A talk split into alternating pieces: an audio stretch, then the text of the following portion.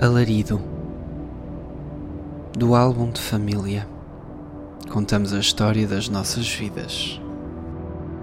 A música que ouvimos de fundo é de Abul Mogard e chama-se House on the River. Um dia, a voltar para casa, deparei-me com um pedaço de negativo atirado ao chão em frente à porta do meu prédio. Uma relíquia de outros tempos, sem qualquer pista de como terá ido parar ali. Decidi pegar nele e guardá-lo. Eram três fotografias, talvez dos anos 80 ou inícios dos 90. Uma delas chamou-me a atenção pela sua peculiaridade. A minha incapacidade em conseguir explicar o que estava a acontecer era o que me fascinava mais. Por não ser identificável, torna-se um perfeito repositório para qualquer história que eu quisesse contar que envolvesse um homem olhar para os olhos de uma mulher através de um objeto. Uma metáfora poética para o caráter mecânico da fotografia. Aqui não há filme. O olho olha o olho. Os olhos são ao mesmo tempo objeto que fotografa e objeto fotografado, continuando a existir a objetiva. O olho fotográfico que substitui o olho humano, como escreveu Bazin. Portanto, o olho olha o olho através do olho. Qual seria o objetivo deste ato? Por que analisar um olho? Propus uma explicação assente numa ideia antiga, para ver a alma. Se o olho é o espelho da alma, então poderíamos pensar na fotografia como espelho da morte, um momento capturado que não existe mais e, portanto, morto, como Barthes dizia se a morte produz fantasmas, então também a fotografia. No ato fotográfico, recria-se a realidade e com ela almas ou fantasmas novos. Os aborígenes acreditavam que tirar a fotografia de alguém lhes roubava a alma, como se o dispositivo mecânico fosse capaz de extrair a essência verdadeira da pessoa e fixá-la numa chapa, deixando o corpo vivo vazio. Como na fotografia do Jardim de Inverno de Barthes, a alma, a essência, o fantasma da sua mãe fixado, que acendia no escritor o seu reconhecimento pleno, era a sua imagem justa? Também esta fotografia despertava em mim um fascínio que ia para além da representação. Como se o ato fosse do âmbito do oculto, um ritual qualquer, um negativo meio degradado reforçando essa estranheza estes dois corpos, numa pose fantasmagórica, como que procurando a essência da verdade no terreno, a minha percepção, a minha fantasia liberada do meu entendimento da imagem, tornou-se então, naquela altura, ponto de partida para um projeto que nunca se materializou. Decidi assim adquirir arquivos fotográficos de pessoas aleatórias, corpos desconhecidos com vidas desconhecidas, documentadas em fotografias por vezes legendadas, mas na sua maioria desprovidas de contexto ou ligação.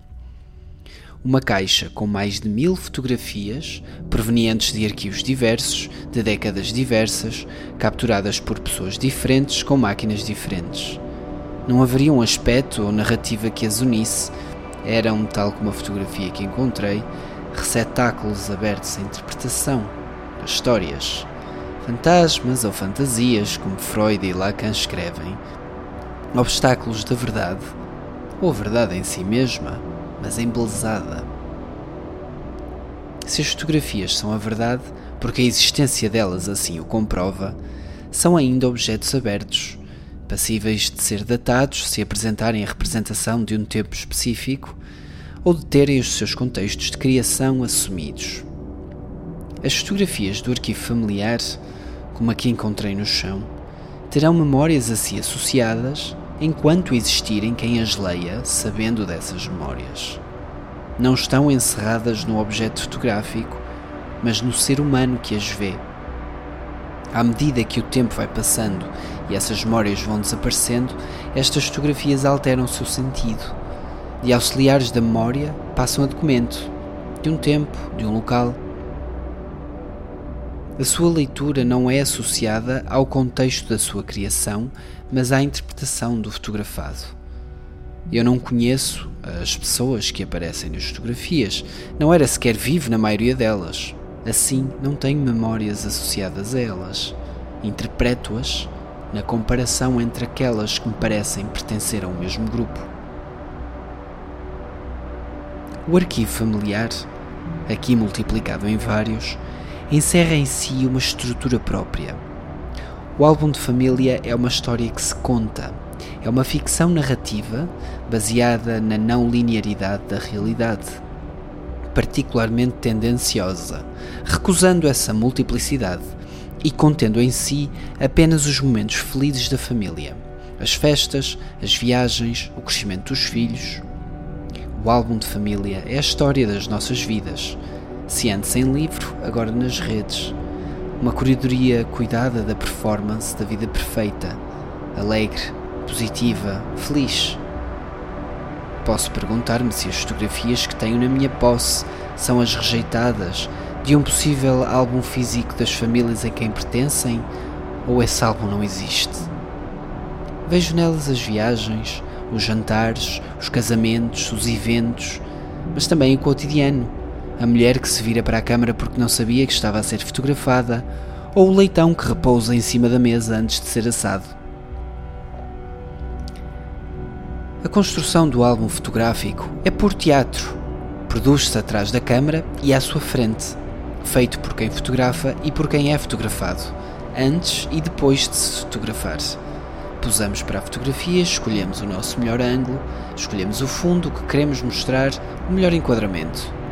Escolhemos tirar a fotografia porque queremos contar alguma coisa, ou porque estive aqui, ou porque é suposto fotografar estes momentos por uma qualquer razão.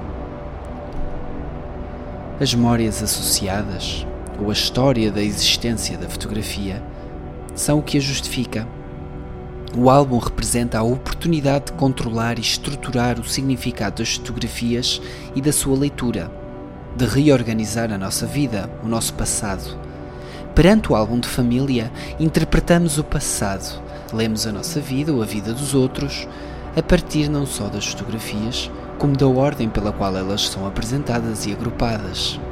Geralmente as legendas apenas identificam o momento em que foram capturadas, não dão muito detalhe para além disso, ao ponto que posso olhar para uma fotografia minha enquanto criança e não perceber porque estão dois balões lá.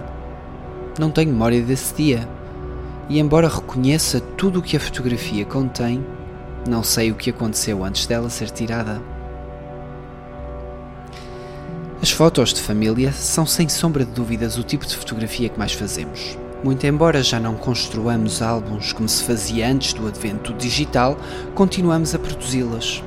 São fotografias bastante sofisticadas, porque encerram em si várias decisões que evidenciam as complexas relações de poder no seio familiar.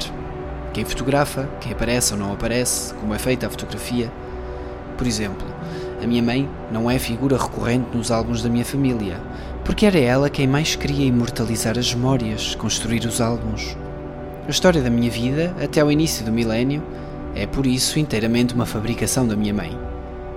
Na introdução ao livro por si editado, intitulado precisamente Álbum de Família, Pedro Vicente diz que as fotografias que contam histórias e constroem memórias são uma parte muito importante das raízes e da existência de cada um de nós, da nossa história e, portanto, da nossa sociedade. Sabemos como construir os álbuns de família e assim sabemos as suas regras subjacentes. Estamos conscientes de que não contam a história toda, de que são uma escolha precisa e cuidada, e ainda assim continuamos com a necessidade dessa performance numa tentativa de convencer os outros de que a nossa vida é assim. Nas fotografias de família, o importante é captar o momento, o evento, as pessoas. A força estética da fotografia é diminuta e poucas vezes pensada muito para além dos objetos a fotografar caberem no enquadramento. O grande objetivo é construir a história da família, acompanhar os momentos mais importantes que marcam a fuga ao cotidiano.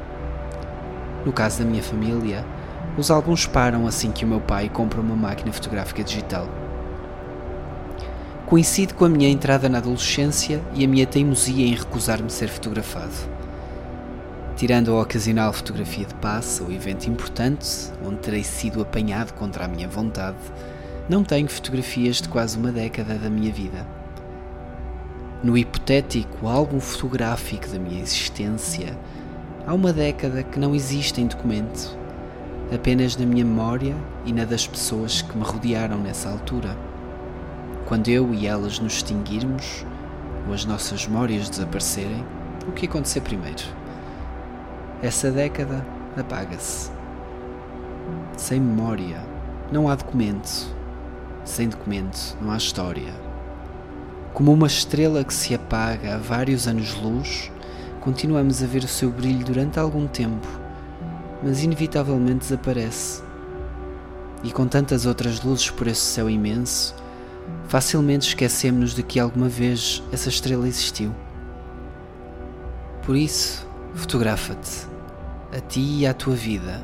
Documenta tudo, guarda as memórias todas. Um dia, quando a tua memória te falhar ou o teu corpo te atraiçoar, a tua história perdurará. Um abraço, Miguel.